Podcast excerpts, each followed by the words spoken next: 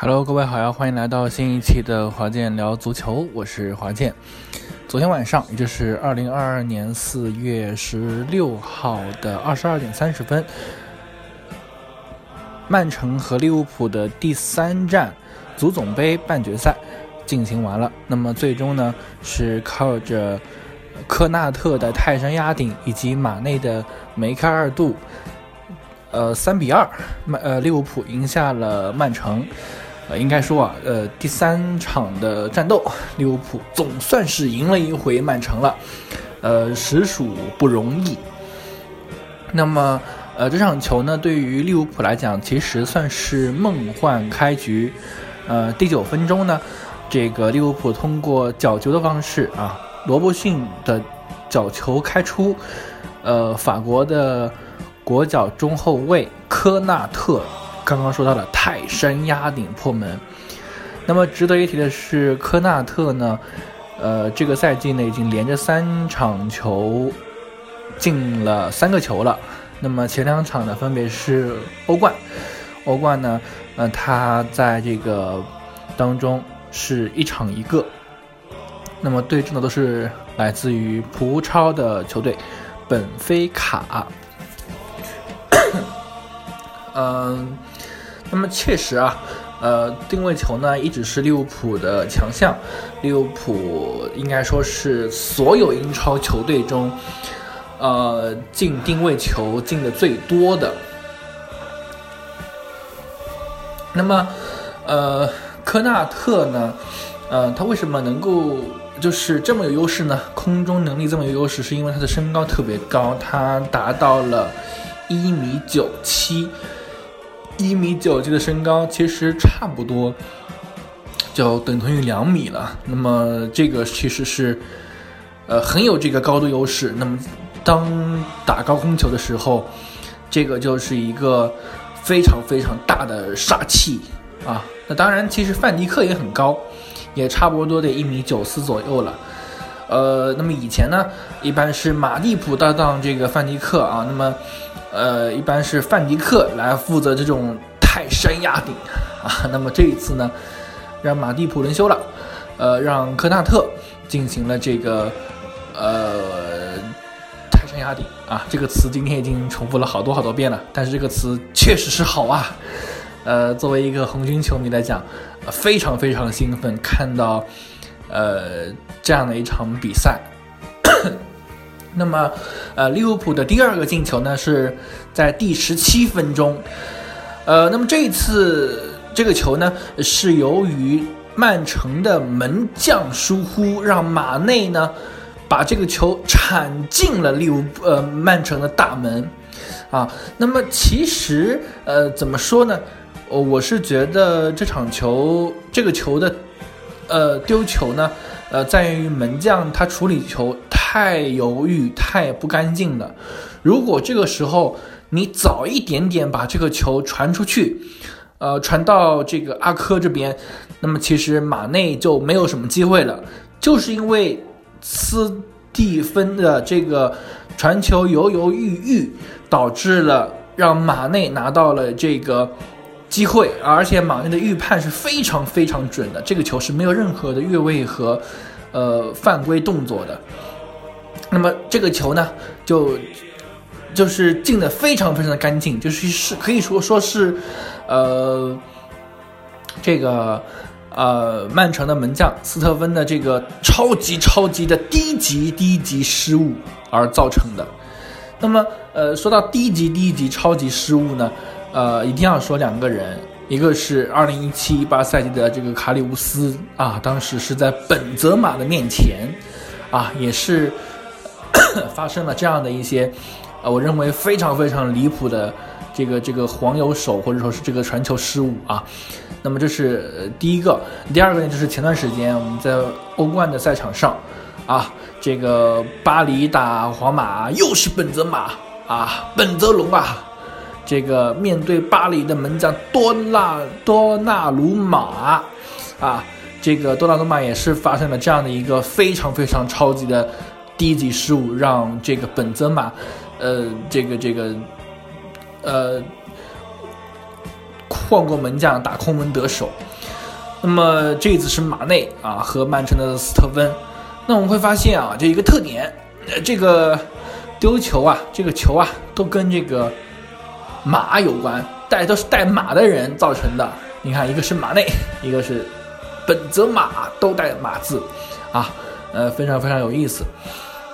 那么第三个球呢，是在补时的之前啊，差不多四十二分钟左右，呃，由蒂亚戈啊中场的这个西班牙的指挥官啊大将蒂亚戈传球找到了马内，马内凌空扫射破门。那么最终呢，就在上半场，呃，这个马呃利物浦呢，呃以三比零的优势进入到更衣室啊。那么其实这三个球呢，进球都是相当相当之精彩的，呃，也是，呃，我刚刚就说到了梦幻开局对于利物浦来讲。那么下半场呢，这个可以算是风云突变啊！第四十七分钟呢，由这个呃格拉利什扳回一个啊。那么格拉利什呢，在上半场他其实是没有什么位置，呃，没有什么。呃，拿球的机会的，呃，就是他是因为曼城上半场打的更多的是一个类似于四二幺三的一个阵型，那么就是把格拉利什呢，其实是放在了一个呃前腰的位置上，那么其实大家呢也不愿意把球传给他，那么下半场呢其实就变正了，呃，把这个格拉利什呢放到了左边路。放到左边路之后呢，这是格拉利什他自己喜欢的位置啊，那么他就有了一定的发挥空间，所以呢，在四十七分钟，曼城立刻起到了效果，呃，扳回一个三比一。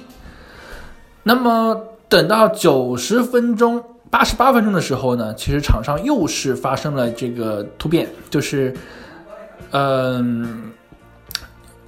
这个这个这个贝尔纳多席尔瓦，贝尔纳多席尔瓦呢，呃，又扳回一个啊，那三比二，三比二。那么扳回一个之后呢，这个时候其实，呃，对于曼城来讲，机会是有很多，嗯，包括其实后面有两次非常非常具有威胁的射门，一次是斯特林，一次是热苏斯，啊，那么这两次其实只要把握到一次机会。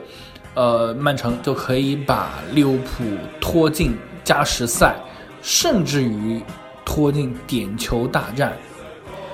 嗯，但是呢，最后呢，就是这两位呢，呃，其实是都浪费了机会。当然，呃，利物浦呢，中间也有一两次左右的这个非常好的机会，一次呢是这个金琴科的解围失误，阿科的解围失误。呃，萨拉赫呢有一个很好的机会，但是呢，因为萨拉赫呃的右脚呃左脚啊左右脚，呃他的右脚呢其实是不是顺脚，所以呢就没有踢好，就浪费了一次机会。还有就是在补时阶段，菲尔米诺的一个机会，但是最后呢呃吹犯规了，所以呢这个两次机会也浪费了。那么总体来讲。这样的一场比赛是非常非常精彩和刺激的。应该来讲啊，呃，上半场和下半场两支球队呢，呃，各踢了半场好球啊。上半场是利物浦进了三个，下半场的曼曼城，呃，忽然就觉醒了，开始拼命，但是奈何上半场给自己挖的坑太大了，丢了三个啊，呃，所以呢，呃，就。很难够扳回来。那其实，在看这场比赛的时候呢，我跟我们的一些群友也在说啊，我说，呃，利物浦在下半场会不会被曼城打成三比三啊？这个预言差点就成真了。这个早知道就不说了啊。呃，这个成真了，那就太可惜，太可惜了。因为三比三的情况下拖入加时赛，这个时候其实什么事情都有可能发生了，而且。呃，那个时候曼城是处于起势的状态，所以呢，呃，其实可能曼城会更占优一些。啊，那么利物浦从三比零到三比二啊，这过程当中丢了两个球，我们可以想一想，就是虽然利物浦的进攻很好，但是其实利物浦呢也是存在一定的问题的后防线，呃，还是不稳定。即便有范迪克在，但是依然是不稳定。呃，我们还是要要知道，这范迪克他一个人是不能够拯救整个队伍的。呃，所以说呢，呃，主对于主教练来讲，或者对教练组来讲，怎么样去，嗯，去去调整这个后防线的问题，或者说怎么样去让后防线，呃，篱笆抓抓紧，那是这更是一个呃非常非常重要的问题。对于利物浦来讲，其实后面还有很多硬仗，呃，比如说接下来在三月，在四月二十号马上打的这场红。双红会啊，曼联打利物浦双红会。那么曼联呢？虽然来讲啊，今年总体上来讲，他已经威胁不到利物浦了，呃，但是呢，毕竟是一个豪门与豪门的对决，其实一定是会打出一定的这个精气神来的。而且第一回合曼联是零比五输给利物浦啊，对于利物对于曼城曼联来讲，这是一个。耻辱性的一个一个比分啊，对不对？呃，所以这这场曼联一定是会拼，但虽然我觉得曼联输的概率还是比较大，但是一定会拼的，这是呃第一个点。那么第二个点就是，呃，对于利物浦来讲，消耗其实是比较大的，因为呃前两周是踢了这个本菲卡，然后又踢了曼城，两次本菲卡，两次曼城，其实强度是很大的。呃，所以对利物浦来讲也是一个考验，啊，呃，所以呢，我是觉得对于克洛普来讲，怎么样去把后防线调节的更好一些，是一个非常非常重要的问题。呃，那么踢完曼联还会要踢这个莫西塞德比郡的埃弗顿啊，呃，在在比后面要踢呃黄色潜水艇比利亚雷尔的欧冠啊两回合。一一场是四月二十七号，一场是五月三号和五月四号，呃，所以其实利物浦的硬仗还很多，包括还有在联赛的倒数次第三轮的时候还要踢热刺啊，热刺呢，呃，最近还是在争四的集团里面，呃，所以一定是会有拼劲的，而且别忘了主教练可是孔蒂，孔蒂啊，还是呃相当相当有想法的一个主教练。所以呢，呃，对于利物浦来讲，其实难度还有很大，包括五月十四号还会踢这个足总杯的总决赛。那么这个比赛的对手是谁呢？是接下来今晚切尔西跟水晶宫的胜者。那如果啊，我们通常来讲肯定是不会爆冷门嘛，不会爆冷门的情况下，那决赛的对手一定是切尔西。那其实又是一场硬仗。那如果爆冷门呢？是水晶宫，那可能从整个比赛来讲又会好一点。所以我们还是呃希望利物浦能够渡过难关吧。这是要说苦，那真的是利物浦太苦了。嗯，那么这个时候人员的这个配比，包括后防线怎么去布防，怎么去部署，都是很考验、很考验克洛普的。因为从理论上来讲，利物浦其实还是有在今年夺四冠的可能性啊！一冠已经夺完了，就是在二月二十八号的时候的这个卡拉宝贝联赛杯啊，当时是点球大战，十一比十赢了切尔西 啊。那么接下来呢，在英超，英超它现在跟曼城其实只差一分啊，第一曼城一分。那么欧冠，欧冠其实它比利亚雷尔从原则上来讲也能晋级。那么足总杯已经晋级了，所以其实另外的三个冠军依然有争夺的希望和很高的概率。所以接下来人员的怎么怎么去调配，怎么去用，对于克洛普来讲是一个非常非常大的课题。我们期待着利物浦能够接下来依然有一个好的结果和成绩。这一期我们来到这儿，拜拜。